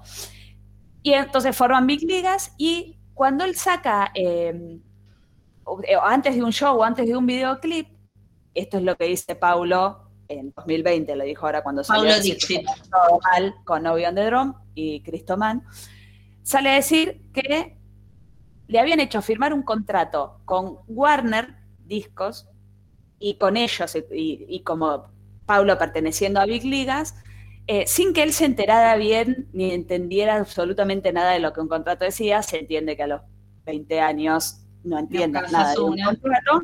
Él dice que estaba por, por grabar un videoclip eh, y muy emocionado porque había salido condenado para el millón que la estaba rompiendo y, y viene Obi on the Drum y le dice, che, boludo, firmate esto.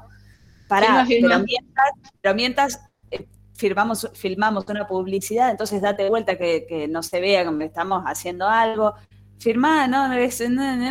Pum, Paulo firma, ni idea. Él dice, a mí, no, o sea, no tenía ni un abogado cerca, no tenía nadie cerca que entendiera tampoco eh, lo que yo estaba firmando. Le leen como una parte y dice, vos tranqui, esto es de la canción que viene, poner algo así, y en realidad estaba firmando como un montón de cosas más que se enteró después.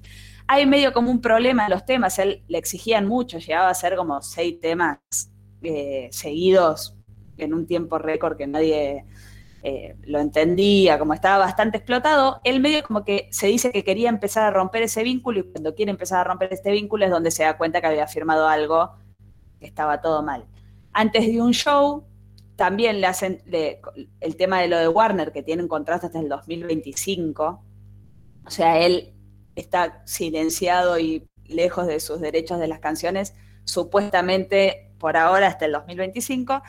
Eh, lo llaman y le dicen, che, esta oportunidad es Perdimos medio. Gorlami, chicos. No importa, se, nos fue. Sí. se nos fue medio. Le- les dice, eh, Warner nos está hablando, hay que firmar, eh, si no lo hacemos ahora lo perdemos todo, medio como que lo apuraron, lo intimidaron. Es- él la pasó mal en ese momento, pero como no entendía nada, dice, bueno, qué sé yo. Y es por eso ahí que cae el- en la firma con Warner. ¿Por qué reflotó todo esto? Porque en el 2020, a mediados del 2020, medio como que la cláusula esa de Big Ligas, no la parte de Warner, eh, se podía, como que terminaba. Pero igual tienen los derechos de todas sus canciones que sacó antes, que son todos los éxitos. Pero y él dice, No, "A yo mí- me- me- no entiendo nada de esto, pero como que no- él no era dueño de sus propias canciones. Una cosa así. para nada. Él Ah, que escribía sus letras, eh, hacía así, él escribía las letras o, o, eh, las, las creaba, ¿no? Sí. Y Obi on the Drum es el que hacía la música en la mayoría de las canciones. Él estaba obligado en cada tema que hacía a nombrar Obi on the Drum y Big, y Big Liga, por eso Claro. muy buen fondo. Cada vez que hay un tema empieza diciendo Big Liga o Obi on Claro. the Drum. Eh, entonces, él te- ni siquiera el derecho de la canción con Ed Sheeran, que es algo que totalmente de él, porque la, la música no es ni siquiera de su productora, Claro. digamos, es todo de Sheeran. Pero ni siquiera los derechos de esa canción. Él, cada cosa que sacaba le pertenecía a Big Liga, que en realidad eran los tres, pero como eran los tres, no, no era de Paulo. Claro. Y lo que él dice es que muchas veces eh, Obion de Drom y Cristoman, que son los que tenían en realidad todos los contactos, medio como que siempre se le adelantaban a, los, a las cosas. Si venía alguien importante, pero que lo iba a avivar un poco de cómo era la situación, eh, lo agarraban estos dos y le decían, no, tranca, medio como que a Paulo no le llegaba toda la Claro. info Pero eran amigos, eran llegar. amigos. Supuestamente eran Se amigos. supone que sí. Altos sí. gatos. Peor que la Silina el Muy año gatos. pasado con la. Y viste que todo ese mundo, bueno, Sí. Free Britney es el padre, Es está demandando sí, es. Tenés el padre. Así que- horrible, peor. Claro, convengamos que Vínculo son muchos los casos de artistas que, eh, bueno, Luis Miguel, yo no vi la serie, pero el padre también lo explotaba bastante. Taylor Swift también tiene una historia bastante complicada. Es la explotación, y lo hemos hablado también en muchas ocasiones. Sí. Disney, que todo bien lo amo y soy fan, también tuvo como varias situaciones. eh, ¿Quién era la chica que hablaste el otro día? ¿Cómo? Eh, Ariana Grande. Ariana Grande, pero era con Nickelodeon. Que Ah, tuvo-. Perdón, No, no ¿alguien me, me introduce cómo pasamos de, de Big ¿Tu Ligas haciéndole firmar el contrato a Ariana Grande porque se nos cortó la luz? Porque están saliendo Paulo. Londra No, y eh, Ariana eh, Grande. ¿Posta? Estamos. Casada ella. Ah, No, y él está, eh, novio hace mucho tiempo, fue padre en el 2020. está muy Estamos hablando de No, explotación en, artistas y no Estamos hablando mencionamos. de explotación. pero chicos, qué manera de, de, de casarse y tener hijos a los 20 años. Los pibes esto. Y la vida, y ¿qué la vida es así. Y la vida. ¿El hijo de. Pablo No es fruto del matrimonio o fue una noche de pasión? No, no, es, es fruto, es fruto de un no matrimonio, sino de una relación. Ah. De como seis años, ¿no? Se sí, sí, hace un montón que están, los se conocieron en el colegio, eran como amis. Ah, una Chicos, para mí la cámara se me quemó en el corte de luces. Y puede ser. No sé. Uy, Apretá con la suerte que tenés. Apreté Puede F8. F8. Bueno, cuestión, ¿por qué salió también No, al reflote eh, apretá, Lola, apretá Alt F4. No, no. Ay, me voy a ir, boludo. Dale, hubiera sido re gracioso que se hubiera ido. ¿Por qué no lo Qué dejas? maldad. Qué horrible que son. Dejémosla terminar a la amiga. Sale. No, so- sí, por favor. No solo por esto del eh, 2020 de la cláusula, sino porque María Becerra, cantante argentina, que la está rompiendo en este momento y que le mandamos un saludo que nos escucha siempre. Y, tiene la quiero 21 porque soy añitos. Muy fanática. Y tiene 21 añitos.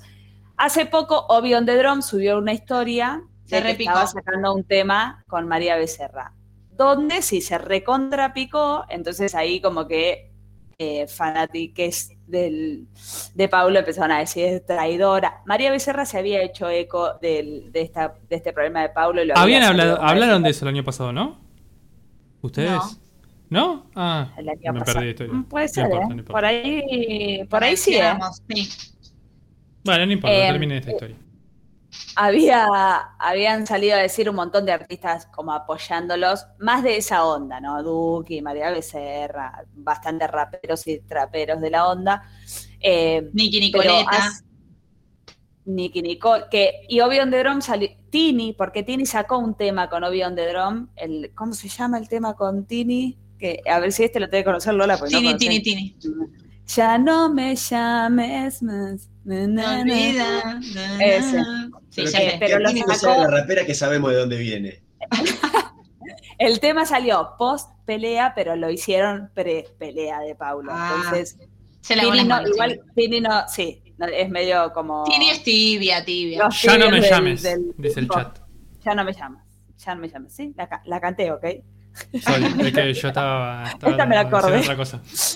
Eh, bien, es como el pisco. Tenemos Chile, tenemos que- los que apoyan Claro, a Chile, Team los Chile, que apoyan a Perú. Team Chile, Team Perú. tenemos acá obvio. ¿A pero- quién, a quién apoyará Gabón, no? Porque Gabón está apoyando a Londra, Sí, Gabón Para siempre bien. No así. Corea del Norte. No. Eh, bien. Eh, entonces salió, salió como el tema de nuevo. María Becerra salió a decir, che, sorry, yo no tengo nada que ver con lo de Paulo, estoy haciendo música. Ella la está rompiendo ahora, viajó a Miami, sé que grabó con mucha gente y entre ellos la agarró Obi on the Drum. Raro igual, no era necesario que haga una canción con Obi on the Drum teniendo el éxito que tiene. La salieron a defender igual todos los traperos amigos de ambos. Y aparte, digamos, el como diciendo, no che, fue- déjenla, es una piba, está recién por, tweet, eh, por un tweet que puso Obi on the Drums. Tipo, Sí, Obi on the- igual Obi on the Drums y, y gente amiga de él como, no me sale el nombre, pero un cantante que es Lenny Tavares o Kravitz. Kravitz, Ah, arre, no. es lo mismo. Eh, Lenny Kravitz compartió Lola Palusa con Paulo. Todo está ligado con todo. ay, y ahí también estuvo. Lali. Ah, Hay que ser garca para ser amigo. Lali Palusa. ¿eh? Y la Mona Jiménez también estuvo, no se lo olviden. Buah. Eh, prohibido olvidar. ¿Qué iba a decir de Lenny? Ah, como que se van a decir, che, lo que están diciendo es mentira. El problema acá es que Paulo no podía cumplir con las ex- exigencias que prometió y se hizo el loco y dejó de hacer música.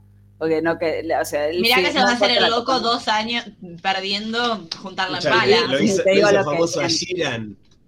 Claro, loco. A ese, Eh, a ese es pibe que- Sheeran lo hizo salen a decir. Están con el tiempo nos dará la razón. Igual ¿Cuántos dicen que el años juicio hace que no puede hacer música Paulo? Y desde el 2020, es, eh, principio No del sacó más 2020 es el que él saca el último tema y empieza a decir yo tengo problemas. Más o menos hace dos años que no saca nada y que no se lo ve en ningún lado y que tampoco puede hacer uso de sus canciones ya escuchadas, ¿no? Porque no tiene los derechos tampoco de eso. No puede en un en vivo con sus temas, por Le ejemplo. cortaron las Claro. piernas. Como que él, él- es más, dicen, la voz le pertenece a, a Obi on the Drum y Cristo Man. Que no se puede tener la Aguantá. voz Cristo Man, es todo lo que está bien. No, aparte, Eh, Cristo Man es como el nombre del malvado de la película. Y el malvado, Eh, Cristo Man. Claro. Bueno, dicen que por eso, eh, o sea, que le pertenece a ellos, por eso no está haciendo nada, pero como que se cree que, lo, que esa parte de Big Ligas la va a ganar Paulo. No, todavía no, el contrato no se conoce, supongo que debe haber confidencialidad, obviamente, como lo hay en la mayoría de los contratos. El tema de lo de Warner, que sí tiene que ver eh, con esto de su condena hasta el 2025 de sacar nueva música. El Ay, 2025 pobre. un, su montón y encima estaba en su auge, viste que el, el mundo del cantante no es... Es muy cíclico, la estaba pegando, ahora hay que ver si cuando vuelve a salir, o sea, los fanáticos siguen estando ahí. Pero si- bueno, en esta Para mí vuelta tiene que- lo que hacer apoyaron un- artistas de, ar- de, de todo De el mundo, renombre. Ar- y Para de mí- Argentina que no pegan con él como La Sole o Abel Pintos que salieron. Para mí tiene que cantar Y- una canción con una boa en el cuello. Sí. Y. Free Britney. Eh, y la Sole puso que ella no quería entrar en mayores detalles, pero que a ella le había pasado algo similar cuando era jovenzuela, Exacto. comenzando en el mundo de la música y que entonces lo entendía y lo apoyaba y que lo dejan hacer música. Es que, y eso estábamos diciendo, re- diciendo recién que hay muchos artistas y muchos artistas que, jóvenes que los explotan a morir porque Nacho me dice, che, pero estos no eran los amigos. Y ahí dijimos, bueno, sin ir más lejos, Eh. Britney Es está luchando padre. contra el padre por su Sí. propio Selena luchó contra su fan. Selena contra su Y fan. perdió. Sí. Eh, Sí, bueno, pero hay un montón de a cantantes Taylor explotados. Le pasó Sí. algo parecido. eh, bueno, y, y trajimos a Ariana Grande por esto de que Nickelodeon también. Y yo dije Disney, como que con un montón de artistas también. Bueno, sí, Medio ni El problema son los abogados, no los músicos, ¿no? Sí. Bueno, Paulo estaba eh, perdido en este mundo, sin nada, sin ningún apoyo eh, legal, Pobre. eh, ningún letrado cerca, entonces, bueno, la, la pifió en firmar cualquier Yo tengo cosa. mi teoría de que si el Piti Álvarez hubiera tenido un letrado cerca o alguien que lo ayude, no estaría en cana como está ahora, pobre Piti. La falta de amigos y la sobreexplotación. Bueno, y hasta aquí mi historia con Free Paulo. Hashtag, si quieren compartir. Cristian, ¿Podrá Pablo vencer a Cristoman? Lo sabremos Bien. en el próximo episodio de Radio Gorlami. Está luchando contra Big Ligas de la injusticia. bien, bueno. muchas gracias. Salen por. eh, Ah, yo también escucho eco ahora. Eco. A ver, silenciate. Salen. Rata. ¿Por qué? Porque. Porque se mueve tu, se mueve tu cosito, claro. Se mueve tu micrófono. ah, ok. Bien, ahora sí, nos vamos a despedir agradeciéndole a Salem por su intervención y cómo nos empapó en estos temas tan juveniles que algunos ya estamos quedando fuera, pero te, te segundé algunas canciones, tan mal no sube. Vamos a despedirla, no, vamos a despedirlo a él, porque ella se nos fue, le mandamos un besito a Rita, remixado. Ah, no, no. Bueno, ya la despedimos a Rita, que se retiró un ratito antes. Ahora lo despedimos a él, que hoy también nos introdujo un poco en el mundo del whisky. Tocó de oído, porque nunca bebe, pero bueno, nos, nos instruyó. Así que muchas gracias, Felipe.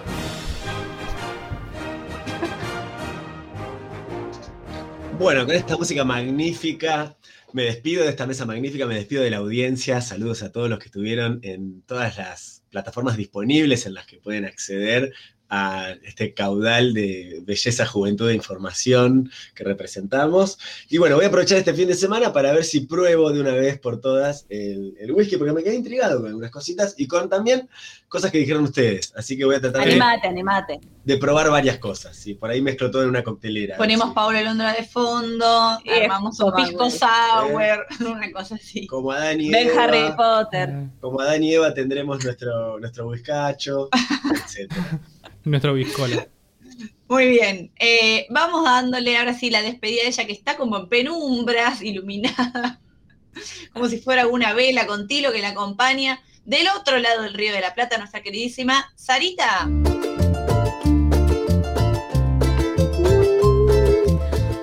La canta. Bueno, buenas tardes a todos.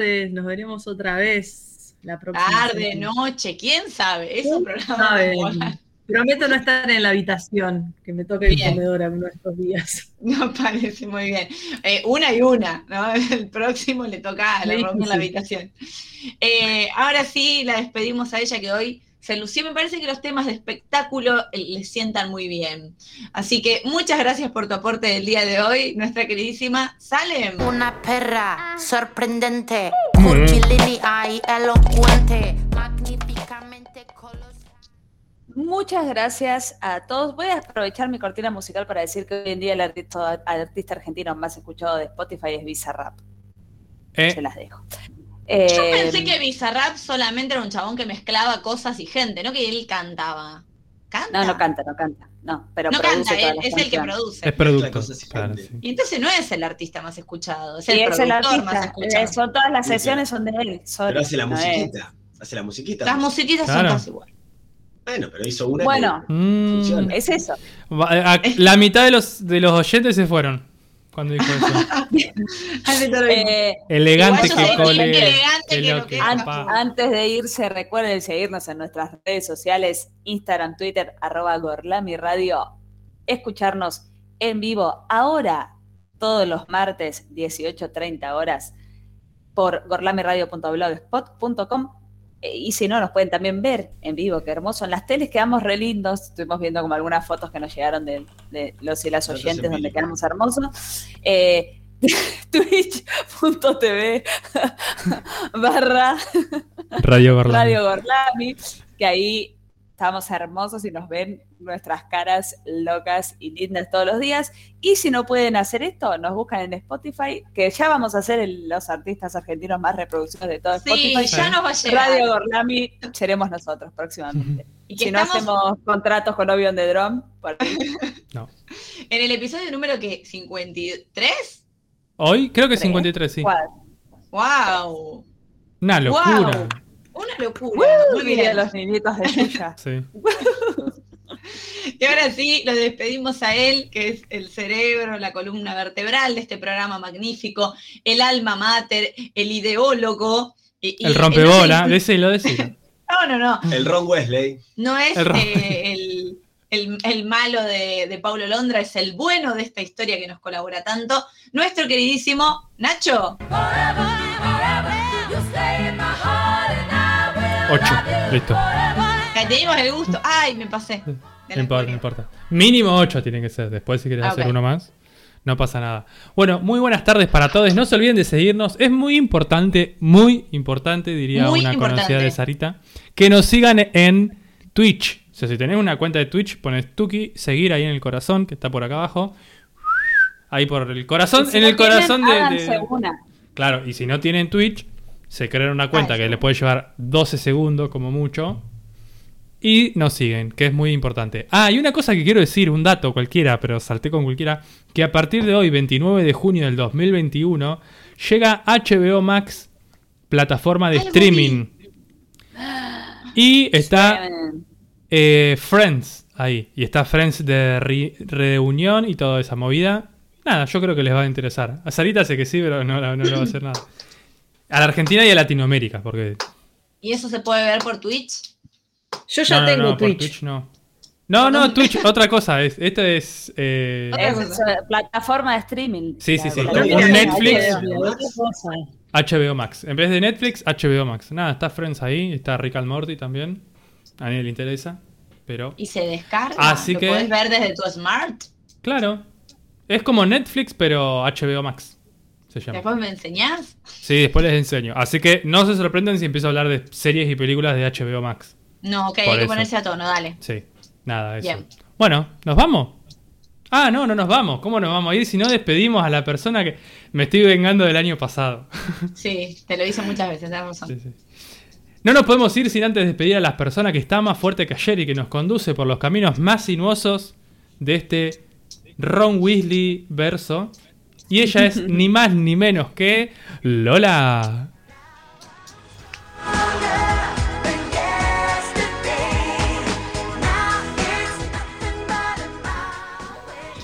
Muchas gracias Nacho, muchas gracias a este magnífico equipo que me acompañó en el programa el día de hoy, a toda la gente que estuvo del otro lado. La información que tuvimos hoy estuvo buenísima, así que esperamos que les haya gustado el programa, que nos sigan en Spotify, en Twitch, en todas las redes que le dijo Salem, y los esperamos el martes que viene a las seis y media de la tarde. Adiós. Así es, como no, como no puede ser de otro modo. Arre que sí pueden ser de muchos modos. Sí. Nos vamos escuchando la canción, como ya nos adelantó Salem, Nothing on You, interpretada por Ed Sheeran y Paulo Londra. Y un Dave, dice acá. ¿Quién es ese Dave? Sí, hay otro, hay otro. Ah, hay Eh, otro, listo. Un drop. conocido estadounidense. Genial. Estos tres personaje- personajitos nos van a interpretar Nothing on You. Empieza como un meme.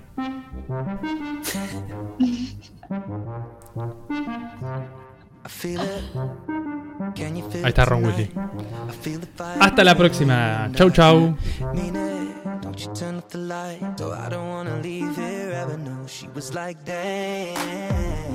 Boy, I never took you for a one night stand. So don't make plans for nothing but me and a little romance.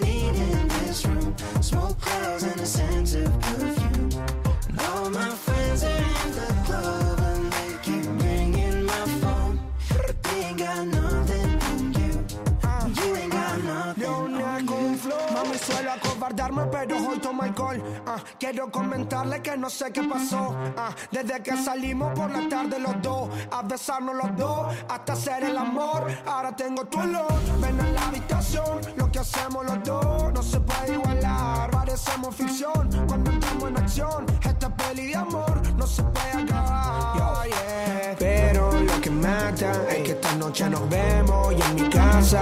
Y sé lo que te gusta y te atrapa. Que te diga que no te voy a I soltar was rolling up something with you, kicking back in the way that we do. I got everything I need in this room. Smoke clouds and a sense